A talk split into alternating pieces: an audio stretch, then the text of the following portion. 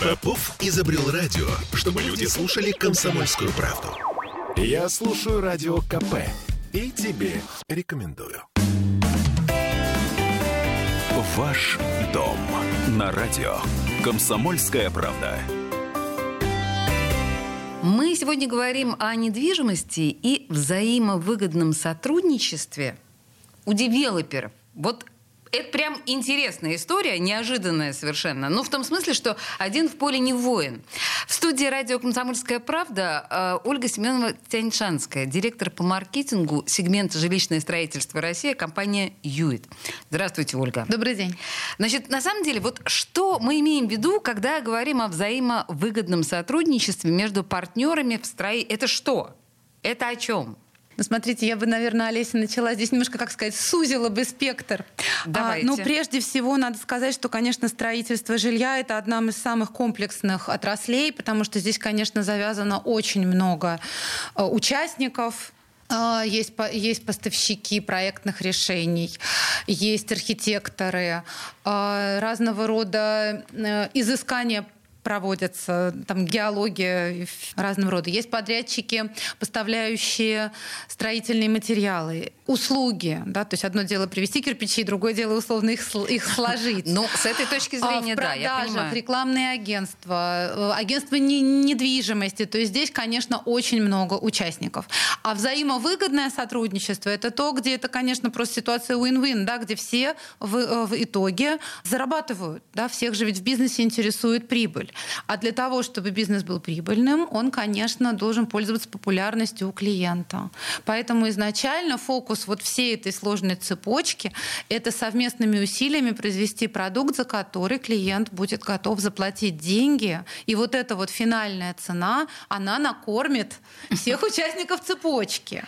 Вот. Поэтому взаимовыгодное сотрудничество — это еще вот и понимание всех участников, нацеленность вот на эту большую единую цель, довольный клиент.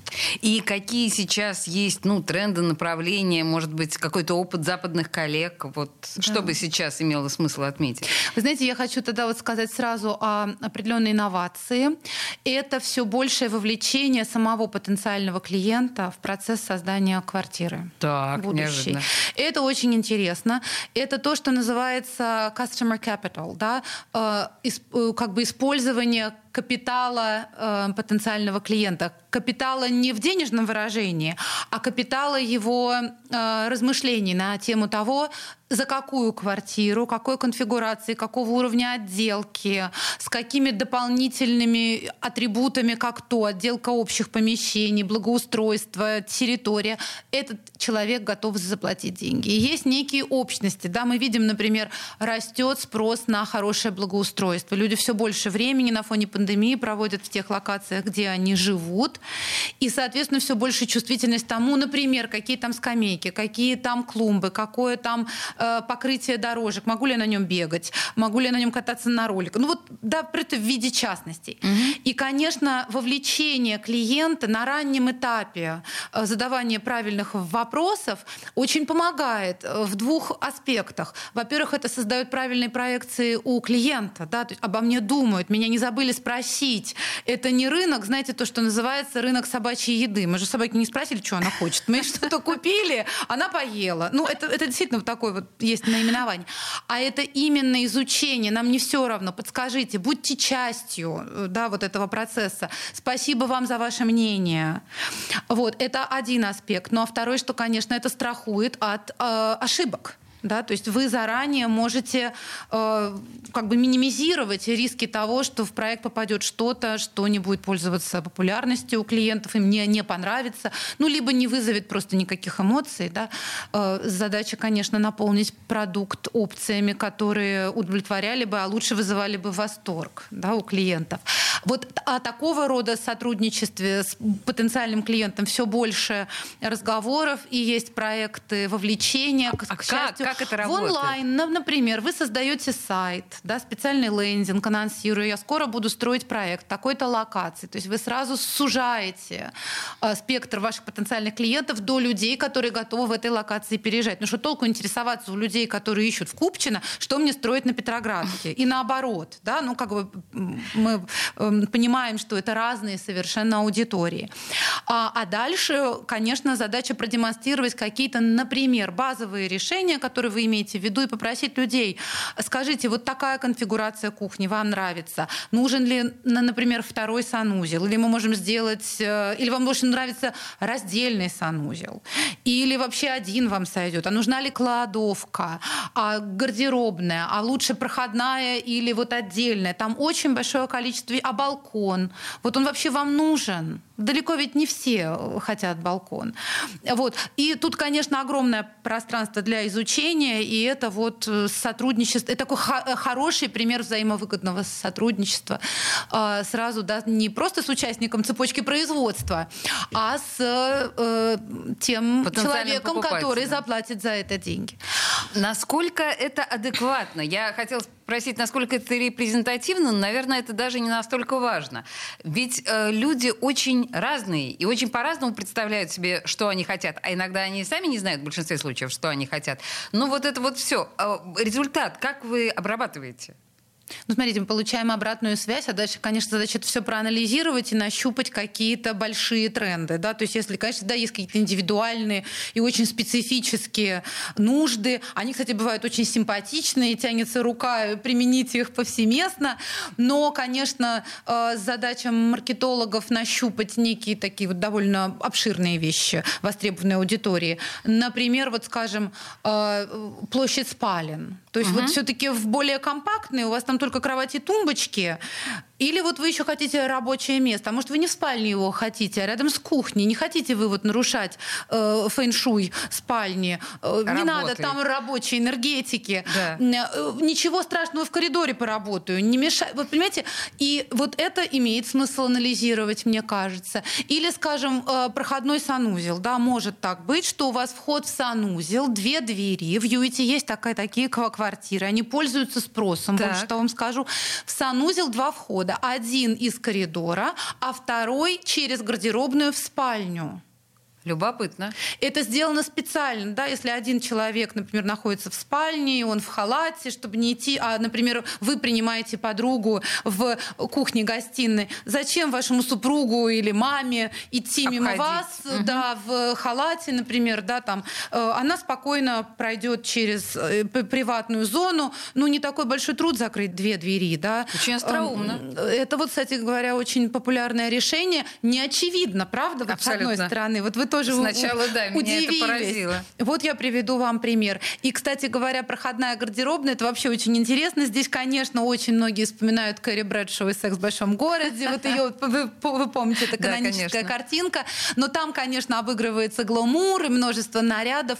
Но это очень функционально, потому что это двухсторонняя гардеробная с проходом посередине. Очень часто супруги просто делают да, вещи одного справа, другого слева. И более того, это довольно большое помещение, в которое можно поставить стиральную машину. Тем самым э, сделать еще маленькую, так сказать, хозяйственную зону. Э, Поэтому здесь еще такая оптимизация имеет место быть. Мы с вами э, в предыдущей программе говорили о том, что есть тенденция совмещения гостиной и кухни. Да, очень насколько, яркая. Вот, да, насколько это популярно, и это в эконом-классе или все-таки в бизнес, в элит-классе? Как- Это во всех классах, я бы сказала. И это нарастающий тренд. Потому что, ну, вы видите, в современном мире, конечно, находясь дома, семьи стремятся больше времени проводить вместе, и это действительно удобно и уютно. Здесь же стоит диван, часть семьи смотрит э, что-то по телевизору. Здесь же при всех э, про- происходит вот эта магия приготовления еды. Тут же кто-то вот обедает, играет в, в домино и так далее. Это просто тренд на проведение э, времени дома друг у друга на глазах.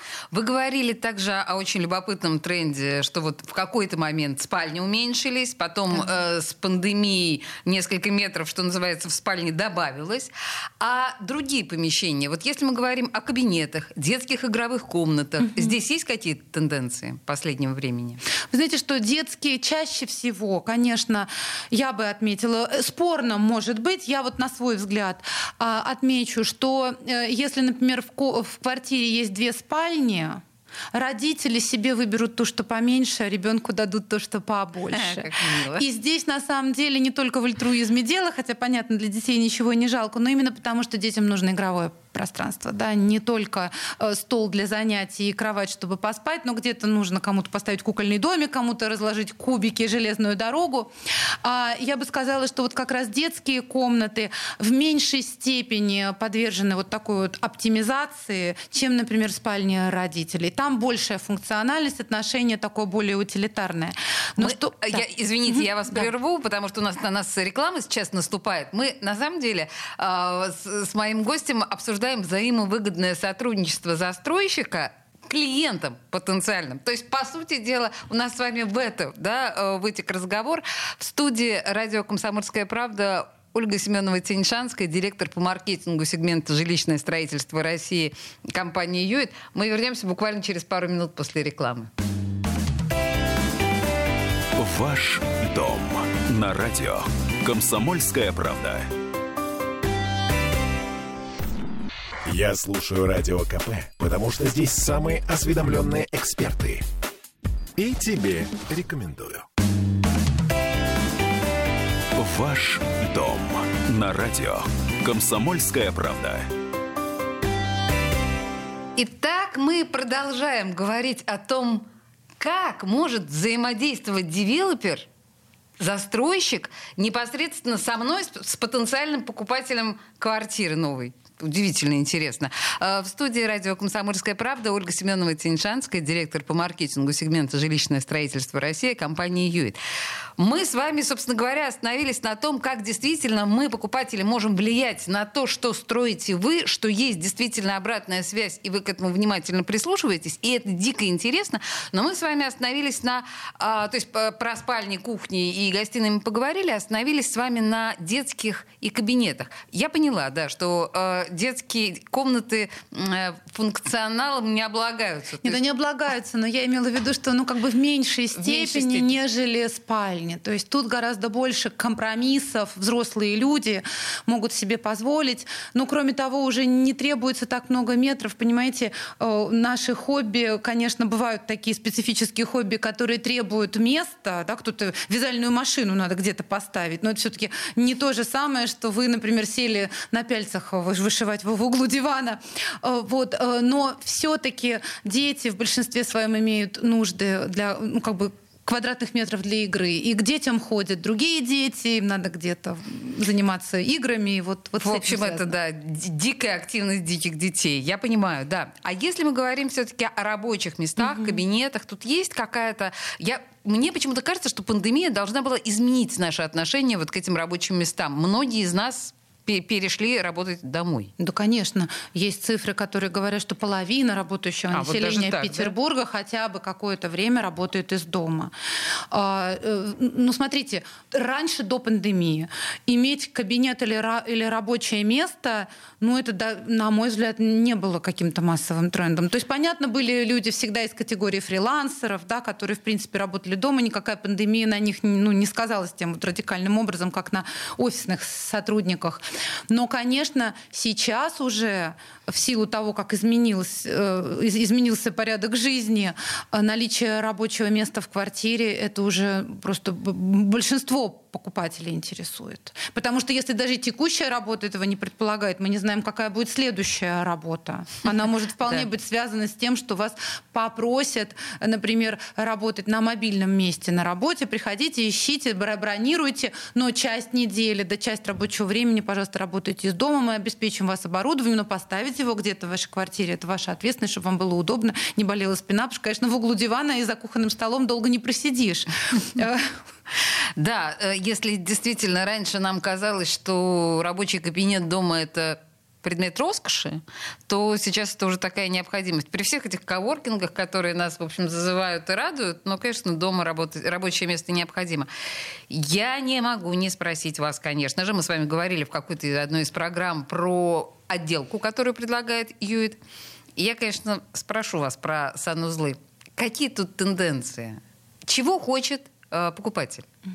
Я бы сказала, что тренд есть на то, что, э, чтобы заменить ванну душевой кабиной. Да вы что? В, в малогабаритных квартирах, где, например, один или два человека, два человека, то, что называется динки, э, э, значит, double income, no children yet. То есть двойной доход и без детей. Я прошу прощения за англицизм, но очень это... хорошо, э, очень емко. Это, да, действительно такая вот терминология. То есть молодая пара без детей. Это примерно где-то с 25 до 35 люди очень активному образу жизни придерживающиеся. И, например, просто это тоже способ сэкономить квадратные метры, оптимизировать квадратные метры. Да, душевая кабина займет в два раза меньше площади, чем ванна. Вот. А ванна, конечно, это часто востребована семейной аудитории. Ребеночку надо где-то вот купаться, поэтому там уже с душевой кабиной люди обходятся реже. А, и что касается, например, э, квартир семейных, то, конечно, там, где две комнаты а, и более, это второй э, санузел. Конечно, да, семья из трех-четырех человек э, хочет, чтобы было два санузла. Деликатный вопрос, который среди моих друзей вот прям споры вызывает. Если санузел один, ну, или тот санузел, где вот рядом, да, туалет и э, да, э, ванна да. или душ. Он совместный или раздельный? Как чаще? А вы знаете, бывает и так, и так. Э, потому, ну, здесь вот нету какой-то вот. явной тенденции. Кто-то действительно скажет, э, пускай будет отдельный туалет, никто никому не мешает, здесь зубы чистит, при этом, как, извините, да, другой человек. Но Э, очень есть большая аудитория, которым нравятся большие совмещенные санузлы, и люди прекрасно в семье находят способ совершенно не ссориться друг другу, не доставлять неудобства. Я не отвечу на ваш вопрос, Хорошо. что лучше. Я поняла. Ответ на этот вопрос нет. Так, так и запишем. Я понимаю, да, у всех своих пристрастия. Если мы говорим о м, управляющих компаниях, которые обслуживают, ну, ваши дома, я так понимаю, что у вас, у вас это, это просто тоже э, взаимовыгодное сотрудничество, да, насколько конечно. я понимаю. И это очень важный фактор, играющий огромную роль при покупке недвижимости, потому что дом мал построить угу. и квартиру передать очень важно то, что начинается потом, потому что именно потом происходит эксплуатация вашего приобретения. Вы начинаете вкушать все прелести жития в этой квартире, которую вы купили. И, конечно, присутствие добросовестной управляющей компании это играет здесь огромную роль в том, чтобы было высоко качество вашей жизни в этом жилом комплексе. Вы их как-то вот управляющие компании воспитываете сами? То есть а, нет задачи их фишка? воспитывать. Это просто компания, которая входит в структуру ЮИТ. Угу. Это юридически другое юрлицо, но это совершенно не имеет как бы значения с позиции организационной структуры. Это группа людей внутри ЮИТа, которая просто занимается обслуживанием объектов недвижимости, которые ЮИТ возводит. Но не только э, собственные дома э, обслуживает ЮИТ-сервис, они берут на обслуживание дома других за, э, застройщиков. И более того, их география работы по России шире, чем девелоперский бизнес. Например, они представлены в Сургуте и Новосибирске, где ЮИТ не представлен. Как девелопер, я имею в виду. Ничего себе. Ну, вообще, надо сказать, что я тут прочитала, что ЮИТ работает уже 60 лет в России. Да. То есть но... это еще, еще с советских времен, понимаете, 61 года. Но это было подрядное э, строительство. Финны, конечно, выполняли строительные работы на разных объектах, и не только э, строительство зданий, это было инфраструктурное строительство. Э, значит, но я хочу сказать, что, конечно, правильно девелоперский бизнес Юит отсчитывать от 1997 года, угу. когда Юит приобрел легендарное для питерского рынка предприятие Лентек позднее да. ставший Юит Лентек. Было такое. И вот путем как бы поглощения этой компании Юит пришел на рынок. Слушайте, я вас хочу еще спросить о такой штуке, как, ну это прям вот, вот уже роскошь-роскошь, но просто вы этим тоже занимаетесь, mm-hmm. э, как, как финская компания, да, опять же.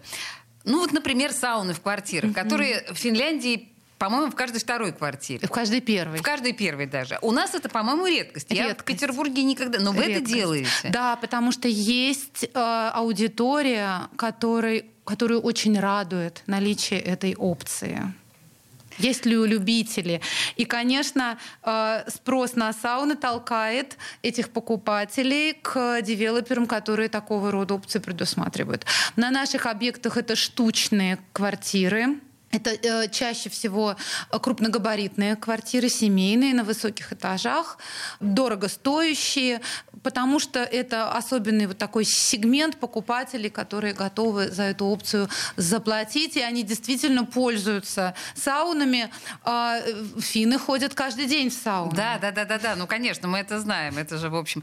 Тут вот еще из таких э, элитных фишек, Юит, я вижу, да, там, я не знаю, э, террасы на последних этажах домов, какие-то огромные, совершенно сумасшедшие, э, кладовые в, в подвальных помещениях. А что такое финские балконы? Большие финские балконы? Э, финские балконы широкие балконы, у них большая глубина, то есть на этом балконе вы можете поставить столик, пару кресел, это зона отдыха. Ой, какая прелесть. Да, это очень тоже такая интересная фишка, как вы говорите, а, глубокие финские балконы. Но разрешите, я скажу несколько слов о, о кладовках и террасах. У нас минутка буквально. Да, да, да. Это, это недолго. Террасы, конечно, это для высоких этажей и для объектов, которые расположены в исторической части, где есть эта терраса, на что взглянуть. Представляете, какой вид вот с этих террас? Да, вот, например, наш объект Велома на улице Курлянской, там совершенно замечательный вид на исторический центр. А что касается кладовок в, в подвальном этаже, это просто очень утилитарно, потому что кладовка в вашей квартире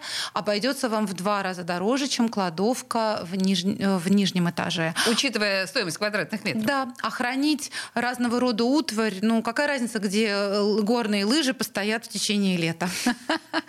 Хорошо, спасибо вам большое. Мы говорили, собственно, о взаимовыгодном сотрудничестве с потенциальным клиентом, по сути дела. В студии радио «Комсомольская правда» была Ольга Семенова-Тяньшанская, директор по маркетингу сегмента «Жилищное строительство России» компании «Юит».